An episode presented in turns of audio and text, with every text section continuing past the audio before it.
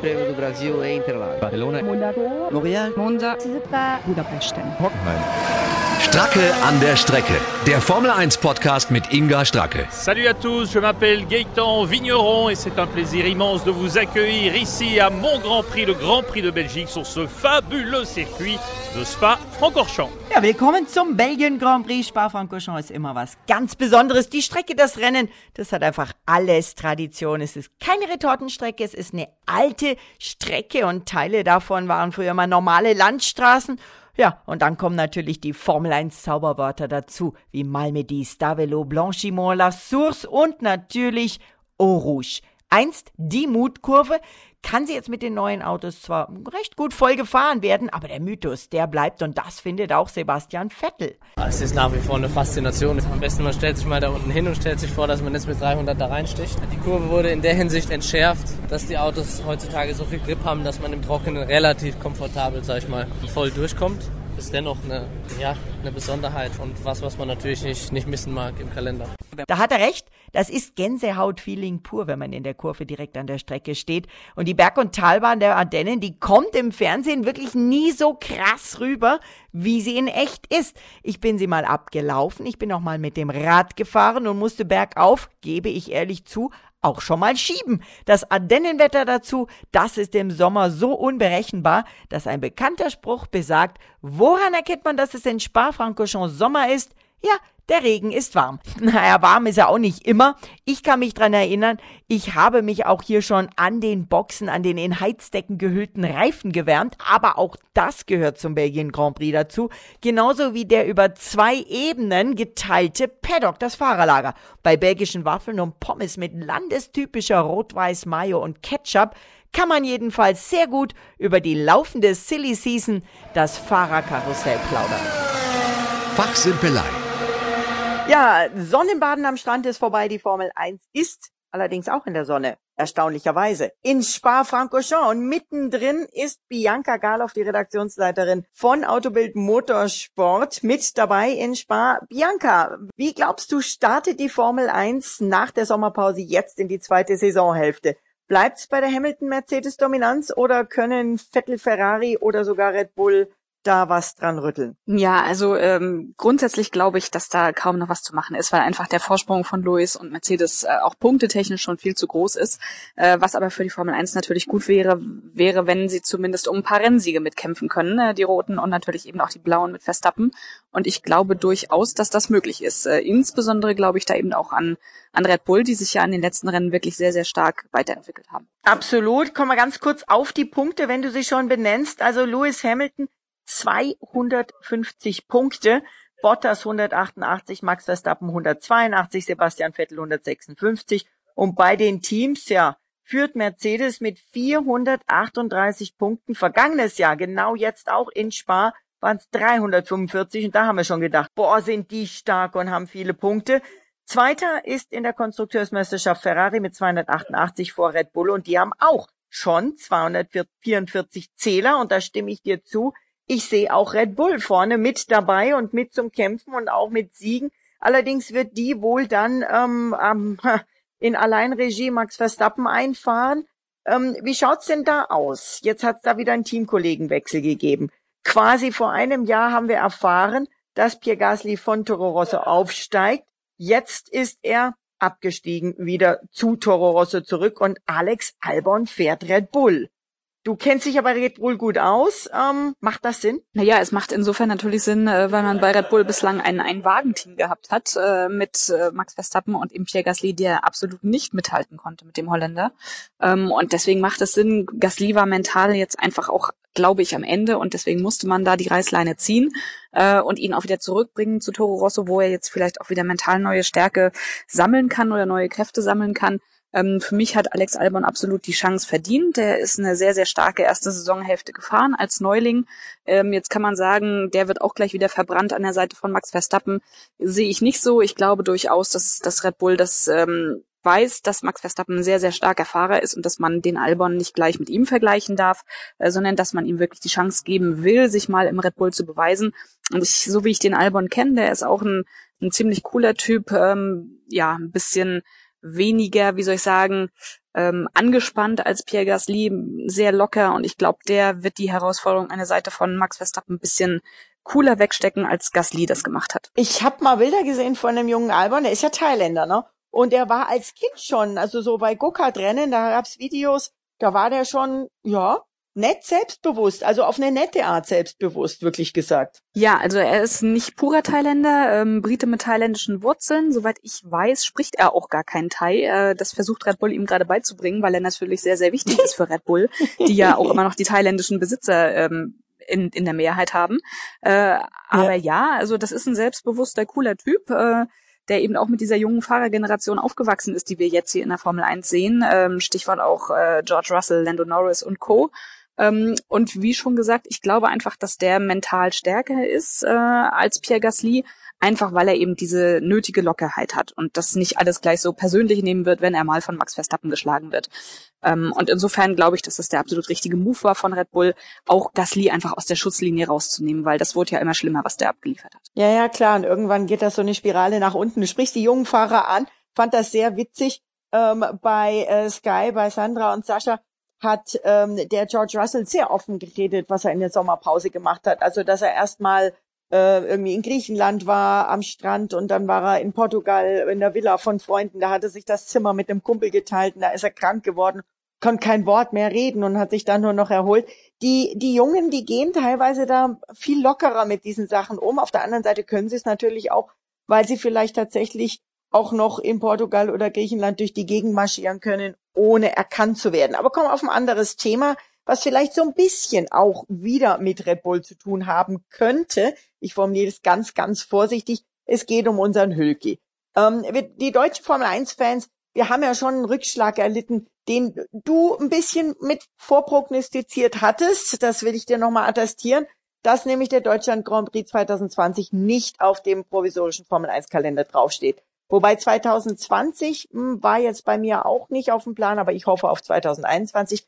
Aber was ähm, echt schade ist und was ihr aber ähm, in Anführungszeichen leider ja auch schon exklusiv vorab gemeldet habt, dass Esteban Ocon, der ja eigentlich Mercedes-Vertragsinhaber ist, jetzt ähm, ab 2020 bei Renault fährt und das leider anstelle von Nico Hülkenberg wo kann unser Hülki jetzt fahren? Denn ich bin nach wie vor der Meinung, dass er ein ähm, unterschätzter Fahrer ist ähm, und dass er mehr verdient hat und dass er auch endlich mal einen Sieg verdient hat.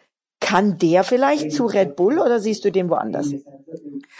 Ja, also es gibt ja jetzt äh, durchaus Berichte in diversen Medien, dass er da noch äh, wartet auf den ganz, ganz großen Deal, äh, wo natürlich immer Red Bull mit gemeint ist. Also ich sehe da null Chance. Ähm, wenn man mit Helmut Marko spricht und ihm genau zuhört, dann weiß man, dass äh, Marco eben auf seine eigenen Gewächse setzt. Dazu gehört Hülkenberg nicht. Ähm, das ist auch schon äh, Hülkis gesamte Karriere durch so gewesen. Also ich habe äh, durchaus öfter schon mal mit Helmut Marco über Hülki gesprochen äh, und da war immer ganz, ganz klar zu spüren, dass, dass der kein Typ für Red Bull ist und das ist jetzt auch nicht anders. Also wenn du mich fragst, hat Hülki äh, hm. zwei. Chancen und davon hm. eine, ähm, die so ein bisschen hervorsticht, äh, Haas und Alpha. Äh, und ich denke, Haas ist die realistischste Chance. Ähm, ich weiß, dass Günther Steiner recht viel von Hülki hält. Äh, ich kann mir auch mhm. vorstellen, dass Hülki gerne dorthin gehen würde, hat gestern in seiner Presserunde auch schon angedeutet, dass er kein Problem hätte, zusammen mit Kevin Magnussen zu fahren. Äh, die beiden hatten ja schon mal verbal das ein oder andere Scharmützel. Ja. Das war ein ähm, bisschen so, mehr als in, verbal, verbal, ne? ja, also insofern äh, Red Bull, vergiss es, äh, keine Chance, ähm, aber Haas, äh, da habe ich durchaus ein ganz gutes Gefühl, dass das was werden könnte. Und du meinst, ähm, Herr Magnussen würde ähm, das waren ja schon drastische Äußerungen, die der damals gebracht hat. Ich will es jetzt nicht wiederholen, aber ähm, Hülki sollte da ähm, gewisse Körperteile, ähm, ja, weiter gehen wir nicht. Äh, aber meinst du, dass die sich trotzdem vertragen können da? Dass der Günther Steiner, der führt ja ganz gut Regie bei seinen Jungs eigentlich. Ja, naja, also letzten Endes waren das Emotionen auch nach einem Rennen. Ähm, und da ist es ja auch gut, wenn die Jungs mal ein bisschen offener miteinander reden. Äh, an sich bin ich der Meinung, dass Höki und Magnussen gar nicht so unterschiedliche Typen sind und dass die sich durchaus auch ganz gut verstehen können. So, und am Ende geht es halt hm. auch darum jetzt, oder nicht darum, dass es die besten Freunde sind, sondern jeder soll ja auch praktisch für sich äh, das Beste rausholen und damit dann eben gemeinsam hm. fürs Team. Äh, und das glaube ich nicht, dass das irgendein Hindernis sein würde, wenn die beiden jetzt gar nicht miteinander könnten. Aber wie gesagt, ich glaube, die sind, die sind sich vielleicht einfach auch zu ähnlich, um sich so richtig zu mögen, aber äh, am Ende werden die sich schon zusammenraufen. Ja, klingt gut. Williams? keine Option für dich, für Hülke? Ja, äh, weiß ich jetzt nicht, ob Hülke sich das erstens antun sollte und zweitens, ähm, hm. soweit ich das weiß, braucht Williams halt einfach mal Geld und Geld bringt Hülke nicht mit. Also warum hm. sollte Williams hm, für ihn hm, eine Option sein? Also muss man manchmal auch ganz ja, äh, logisch betrachten und ganz nüchtern. Äh, deswegen bleibe ich bei Haas und teilweise bei Alpha, aber Haas eben auch die, die größeren Chancen. Williams, die, also wenn du mich fragst, entweder sie behalten doch noch Kubica, einfach weil der das Geld mitbringt, oder Latifi, der steht da halt schon in den Startlöchern, ist ja hier auch gefahren. Mhm. In ja, ja, freien Training. Genau. Also insofern, ähm, ich, ich sehe nicht so viele Möglichkeiten für Hülki, wie im Moment in verschiedenen ähm, Webseiten und so weiter geschrieben werden. Und wie gesagt, schon gar nicht Red Bull. No way. Leider. Hoffen wir, hoffen wir, hoffen wir, dass Hülki auch nächstes Jahr Formel 1 fahren wird. Und ähm, ich drücke ihm alle Daumen. Ich drücke jetzt erstmal allen die Daumen, dass es ein spannendes, gutes Wochenende wird. Im Moment die Vorhersage weiter Sonne, aber ich glaube, Petrus und die Ardennen, da passiert immer mal noch was Unvorhergesehenes und das wird mit Sicherheit ja, also ich, ein spannendes, tolles ich hab heute früh Ich habe heute früh gesehen in meiner, meinem Wetterradar, dass am Sonntag 19 Grad und Wolken kommen sollen. Also das wird natürlich ah. passen zu dem, was du eben gesagt hast. Ja, wer weiß, vielleicht bringen die Wolken ein paar Regentröpfchen mit. Dann wünschen wir uns alles ein schönes Wochenende. Wir sprechen uns nächste Woche. Viel Spaß, viel Erfolg weiter beim Recherchieren und Interviews machen. Ja, danke, alles klar. Danke, Bianca. Ciao. Tschüss. Die Rennstrecke. Eine Runde in Spa-Francorchamps. Schauen wir mal. Die schnellste Runde letztes Jahr im Rennen Valtteri Bottas. Eine Minute 46 286. Schaffen wir eine Runde in Spa verbal mit Bernd Meiner, dem Formel 1 Safety Car Piloten. Äh, wenn du uns durch die Strecke geleitest, schauen wir mal, wie lange du brauchst. Und Start. Okay, Startenzielrunde zu Turn 1. Äh, beim Startwerk ist es nicht jetzt unbedingt eine Hochgeschwindigkeitsanbremsstelle, aber ganz schön tricky, weil die ist extremst eng, die langsamste, äh, mit die langsamste Stelle auf der Strecke. Äh, viele Startcrest dort passiert. Dann geht's hoch bis in eine äh, achten Gang. Manche müssen zurückschalten in der Orange zum siebten Gang, aber das kommt immer darauf, auf fahrzeugmäßig drauf an. Und Orange, ja, jeder kennt sie, die bekannteste Kurve. Mega, ich glaube, im Formel 1 Kalender mega, mega. Im Safety Car total mega. In der Formel 1 in der Zwischenzeit schon eine Stelle geworden, die voll gefahren wird. Permanent, auch im Rennen, auch mit vollen Tanks. Von dem her ist es für die Formel 1 nicht mehr so spannend wie vor zehn Jahren, aber immer noch mit über 5G eine Stelle. Gänsehaut. Äh, Gänsehaut und allein der Klang Rouge weiß jeder, wo er ist. Dann eine lange, lange Gerade. DRS geht auf und die beste Überholmöglichkeit äh, mit über 300 km/h ist übrigens das längste Vollgasstück in der Formel 1. Im ganzen Turn, Jahr? Im ganzen Jahr von Turn 1 bis zu Turn 5 nach oben weil alles Vollgas gefahren wird, obwohl einige Kurven sich drin befinden. Deswegen auch der Topspeed übrigens in Spa, was ganz wichtig ist. Einige würden sich jetzt wundern, warum fahren die dort oben nur 300, bisschen mehr wie 300, weil ähm, so viel Downforce gefahren wird in Spa von den Fahrzeugen her, dass auf den Geraden trotz DRS offen gar keine höhere Geschwindigkeit erreicht werden kann.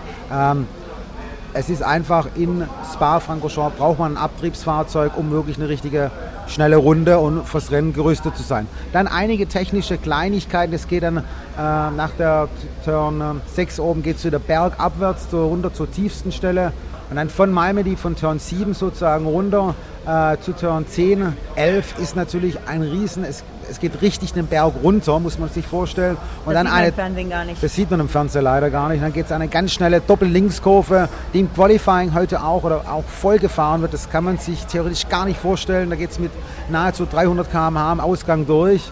Phänomenal, wieder eine schnelle Schikane bei France und dann geht es schon wieder hoch Richtung Stavelo und wieder Blanchiment äh, geht es zurück zu Start und Ziel. Blanchiment auch nochmal eine extrem schnelle Linkskurve, die es im Kalender, ich glaube, kein einziges Mal sonst mehr gibt, äh, weil es im Endeffekt eine, eine, Kurve ist, wo man einen Einlenkpunkt nicht sieht. Die fällt nach außen auch noch ein bisschen ab, auch phänomenal. Und ähm, Spa-Francorchamps, ich glaube, bei jedem Rennfahrer ganz, ganz weit oben auf der Liste als äh, die Top-Strecke. Äh, meine persönliche, sage ich mal, eins oder zwei mit Suzuka zusammen, aber ganz hohes Ranking, genial. Also wenn ich mal einmal bei dir im Safety Car mitfahren dürfte, ich glaube, ich würde mir nach dieser Beschreibung Spa-Francorchamps aussuchen. Vielen Dank. Wann darf ich mitfahren? Ähm, Safety Car ist tabu, ne? ich weiß. Reden wir drüber. Stracke an der Strecke.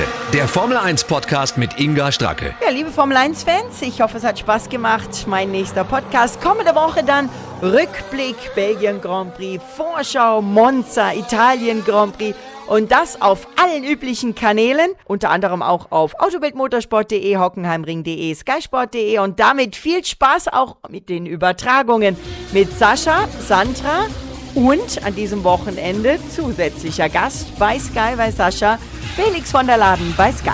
Tschüss!